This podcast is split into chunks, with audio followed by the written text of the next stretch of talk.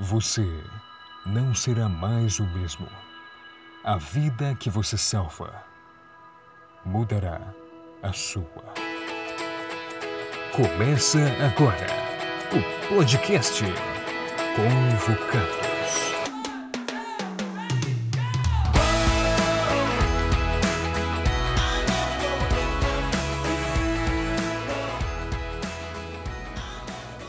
Oi pessoal, meu nome é Lucas, sou o segundo convocado desse projeto. Eu venho do Paraná e eu vou te contar para onde que eu fui no ano passado, tá? Você vai saber muita coisa legal agora, então fique esperto que eu vou te contar. 180 graus, giro que mudou a minha vida, seria o que definiria a minha vida no ano passado. Eu fui para um lugar chamado Micronésia, do outro lado do planeta. Eu nunca tinha saído do Brasil, a não ser nessa viagem outra vez para o Uruguai, tá até aqui no símbolo da minha camiseta. E depois da primeira missão, eu falei assim, cara, preciso fazer de novo. Foi um negócio muito legal, preciso viver isso de novo, uma outra experiência um pouco mais longe, um pouco mais brutal, por assim dizer. Então apareceu a ideia de ir para a Micronésia. Eu não queria ir para lá no começo, confesso para você, mas Deus guiou que eu fosse para aquele lugar. E quando eu soube de ficava isso, eu tomei um choque. Porque se você for ver no mapa isso aí, depois procura, na ilha de Pompei, na Micronésia, é um lugar desse tamaninho lá no meio do Pacífico, então é minúsculo. E quando eu olhei aquilo, eu falei, cara, isso aqui não vai dar certo, eu não quero ir para lá. Ademais, eles falam inglês, eu não falo uma palavra de inglês, não sei como é que eu vou me virar naquele lugar. Então eu comecei a, aceitar a ideia no semestre que eu tinha antes de ir para lá. Então em agosto do ano passado eu peguei as malas e fui. 16 mil quilômetros de distância, 30 horas de avião, foi uma viagem muito longa e eu lembro que a minha primeira impressão quando eu cheguei lá era que lugar quente, que lugar diferente e tal. E tudo conspirava contra mim, porque eu não falava uma palavra de inglês, toda a equipe era americana, éramos em 19, ah, era muito quente, a cultura é bem diferente. Então, no começo, aquele medo que bate, a insegurança, eu fiquei meio preocupado se eu vou aguentar aqui o ano inteiro. Não tinha que voltar para casa no meio do ano, como alguns voltaram para passar as férias em casa e tal. E eu fiquei lá por 10 meses. No começo foi esse esse choque de realidade, o choque de ah, eu estou sozinho aqui, só eu falo português, eles não me entendem, eu não entendo eles, não consigo falar, eles não me entendem. Então, todo esse processo no começo é complicado. Com o passar do tempo, as coisas foram mudando e eu pude ver que Deus tinha me encaminhado tudo para que eu fosse para aquele lugar realmente e que a missão, na lógica, não era para eles, assim era para mim. A gente entende que a missão, quando a gente sai a gente está aquele orgulho de que ah, eu vou ser missionário, eu vou ensinar, eu vou pregar e tal, sendo que a missão ela primeiramente é para nós. A gente tem que entender que Deus, quando nos põe lá no campo missionário, Ele primeiro quer salvar você e depois que vai salvar os outros, através de você. E está esse primeiro aspecto. Quando eu cheguei lá, eu vim com essa bagagem brasileira de que ah, o nosso país é o que mais envia missionários para fora do Brasil, do, do, do, país e tal. Ah, que nosso, nosso país ele manda quase esse negócio de SVA e tudo. Então nós somos muito bons nisso. E eu encontrei uma galera americana que também é tão boa quanto eu nesse, nesse assunto, que até sabe mais do que eu sobre Deus é, sobre trabalhar outra cultura, sobre lidar com outros povos. E chegando lá, depois dos meus três, quatro meses, eu comecei realmente a me, a me entender com o país, entender com as pessoas, aprender a linguagem. E eu pude ver muitas coisas que eles me ensinaram que eu jamais ia saber se tivesse a mesma mente fechada que eu tinha quando eu saí daqui a gente tem que aprender a abrir os olhos e ver que a gente também está aprendendo no lugar que a gente está fazendo missão. Aprendi uma outra língua, aprendi a conhecer outras culturas, eu aprendi muito mais sobre eu mesmo do que eu sabia que eu, que eu, que eu conhecia de mim aqui no Brasil. Aprendi a ver Deus de uma maneira muito diferente e aprendi que Deus ele conduz a nossa vida em todos os aspectos, em cada coisa que a gente faz porque meu sonho era para outro lugar, era ir para outra situação, e ele me colocou lá sem que eu quisesse, sem que eu sonhasse com isso, e mesmo assim eu fui feliz naquele lugar.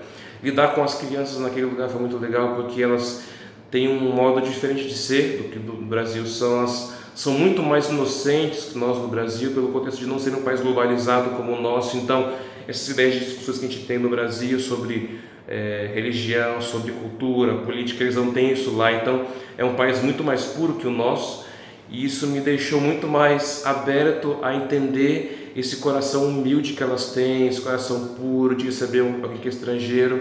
Eles são muito mais conectados com as pessoas que com a tecnologia do que a gente tem aqui hoje também no Brasil, num país é, como o nosso que é globalizado, que tem tecnologia, que tem toda essa rede de internet, todo.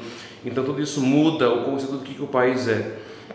E basicamente a minha experiência, se eu fosse resumir ela em poucas palavras, eu já falei bastante aqui para você, mas para resumir um pouco mais, é, eu aprendi a confiar em Deus, primeiro ponto. Segundo ponto, eu aprendi que a missão ela primeiro é para nós e depois para os outros. Terceiro aspecto, quando você vai, esteja aberto a ver tudo ao seu redor e aceitar o que você está vendo lá. Não tente mudar o mundo de acordo com o Brasil. Isso não acontece em nenhum lugar do mundo, tá? Então, você tem países diferentes, continentes diferentes, histórias diferentes, pessoas que não pensam como você e elas também têm que ter, é, no, elas, elas têm que entender em você que você aceita elas como elas te aceitam. Quarto ponto que eu poderia colocar, eu aprendi que o mundo ele é muito pequeno. Quando a gente começa a viajar, a gente vê que as distâncias são muito curtas e as pessoas que estão nos lugares elas têm visões diferentes do planeta. Você pode ver que você pode ver o mundo como a gente vê em coisas de Brasil, que é um, um mundo gigante, talvez com outras línguas. Eles veem o mundo de outra maneira, com um mundo mais calmo, mais tranquilo, ou quem sabe eles entendem que a vida para eles é só aquele lugar. Eu vi muita gente lá que nunca saiu da ilha. E eu ficava pensando assim, como é que eles nunca saíram daqui, nunca viram os Estados Unidos, nunca viram a Europa, nunca viram a Ásia, nunca viram esses lugares e eles nunca saíram da ilha, não tinham aquela vontade de, ah, eu vou sair daqui, eu vou viver outra cultura, que nós no caso temos do Brasil. Outra coisa que eu também vi interessante lá foi que eles não têm aquele incentivo daquela vida corrida que nós temos aqui, de, de acordar cedo e o dia inteiro, cada coisa cronometrada, eles realmente curtiam a vida de uma maneira diferente do que a nossa, daquela vibe de serem mais reflexivos, focarem mais nas amizades, entenderem que o mundo ele tem 24 horas por dia, isso não vai mudar, a gente tem que se adequar a esse aspecto. E em cada situação que eu tive lá, eu pude sentir que Deus ele colocou no meu coração a vontade de não só fazer missão quando eu saio do meu país, mas em cada momento que eu estou aqui em casa, em que eu estou com os meus colegas na faculdade, em cada igreja que eu visito, em cada estado em que eu vou, que a missão ela não é só parte de um parte de um de um evento que dura um ano, dura dois anos, ou um mês, duas semanas. A missão ela faz parte da sua vida. A sua vida tem que ter um contexto missionário. Você pode ver que várias pessoas na Bíblia e tanto e também na, história do planeta elas tinham essa, esse viés de que a minha vida ela faz parte da missão e não a missão parte da minha vida. Então, as duas coisas estão muito ligadas a ponto de que a gente não consegue separar mais. E depois de dois anos como missionário, eu digo para você que eu não consigo separar mais a vida do Lucas da missão do Lucas. As duas coisas são iguais. A gente tem que prezar e tentar sempre ser assim. Quer você esteja na sua, na sua rua, na sua, no seu bairro, no seu estado, no seu país, ou então fora do seu país, outro continente.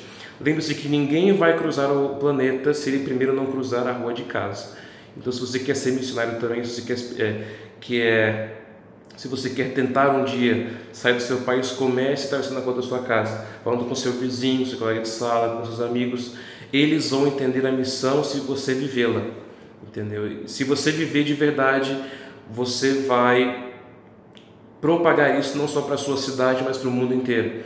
Lembre-se que Cristo ele não começou fazendo missão ah, no momento que ele no momento que ele é, que ele pregou, mas desde que ele nasceu ele começou a ser missionário. Desde que ele viveu como criança, como adolescente, ele já mostrava para o mundo inteiro que ele era diferente.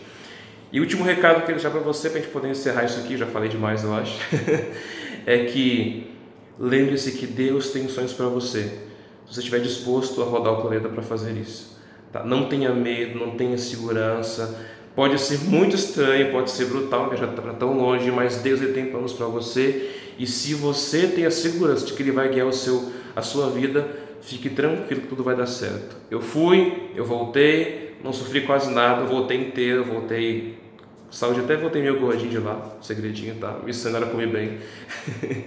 e eu posso te falar uma coisa, eu pude entender Deus de maneira muito mais próxima de mim e que Ele tem plano para minha vida. O que vai vir daqui para frente, eu não sei, mas de uma coisa eu sei: se ele me guiou naquele país, no Uruguai também e até aqui, o futuro pode ficar tranquilo que vai, vai vir só bênção por aí. Então, grande abraço, fique com Deus, a gente se vê por aí com lugar da missão, tá? Falou!